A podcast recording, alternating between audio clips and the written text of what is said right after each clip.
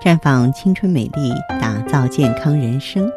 各位听众朋友，大家好，您正在收听的是《普康好女人》节目，健康美丽热线已经为您开通了。您有任何关于健康养生方面的问题，欢迎拨打全国统一免费电话四零零零六零六五六八四零零零六零六五六八，也可以在微信公众号搜索“普康好女人”，添加关注后直接在线咨询问题。我们今天来关注一下女人的睡眠。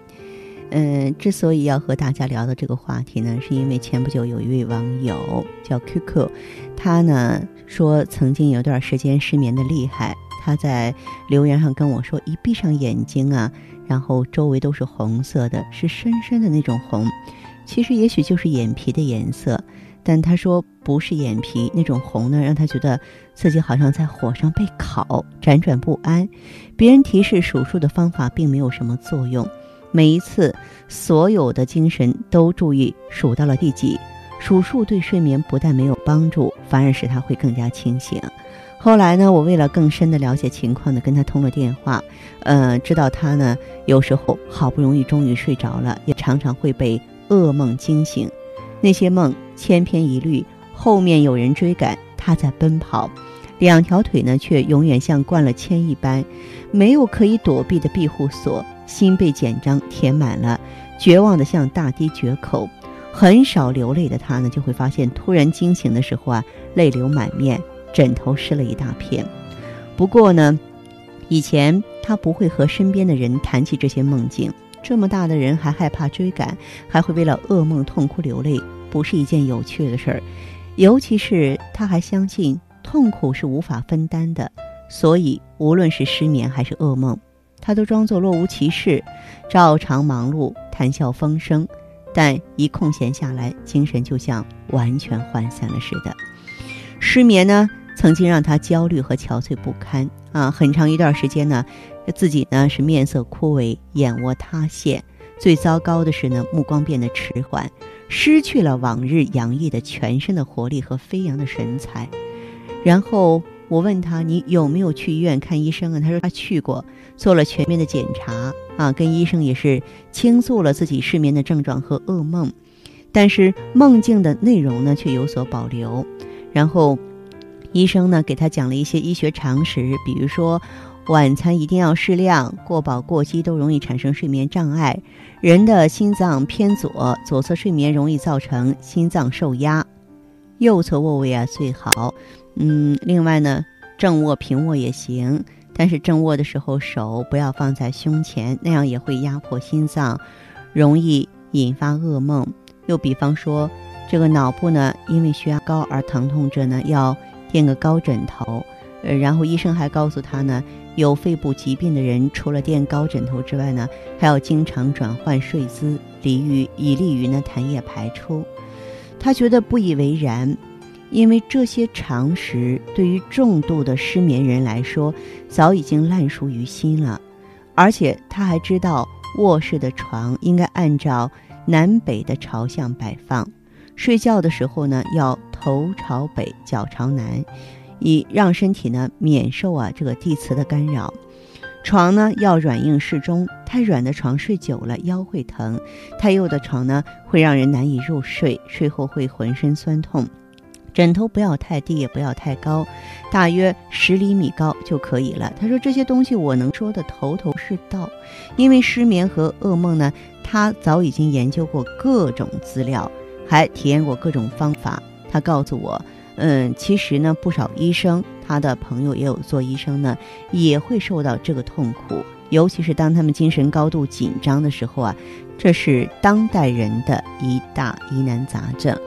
那么。后来呢，这个我呢对他的这个情况有所了解之后呢，呃，我也建议呢他能够把自己梦境的细节跟我说一说。呃，我听了他的这个梦境之后呢，就告诉他，其实几乎每个人都做过这种梦，因为这个梦啊，它是自我和本能的冲突。当人的本能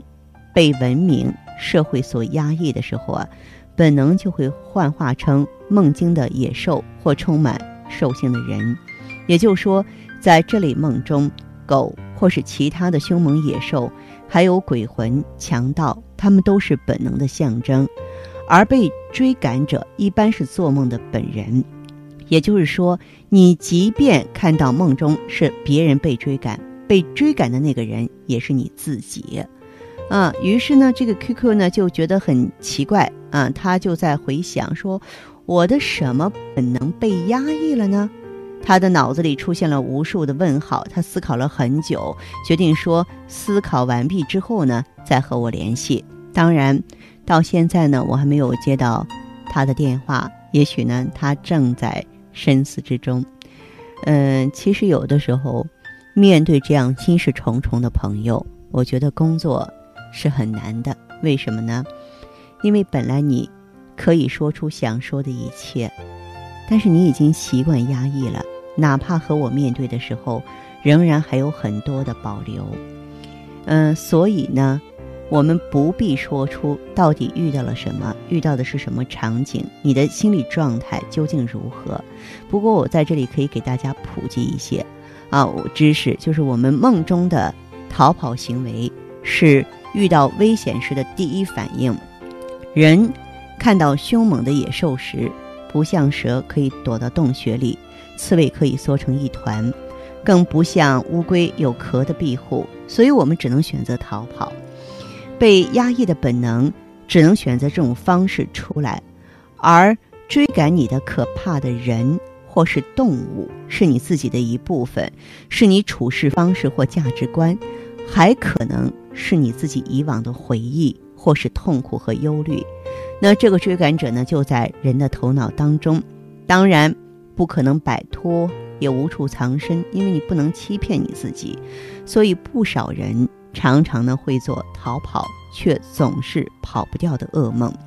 像倾诉、痛哭，甚至偶尔失态，啊，甚至呢梦中的惊叫，都是疏导本能的一种方式。可是我们一直都在压抑着，啊，人生其实就像一场睡眠。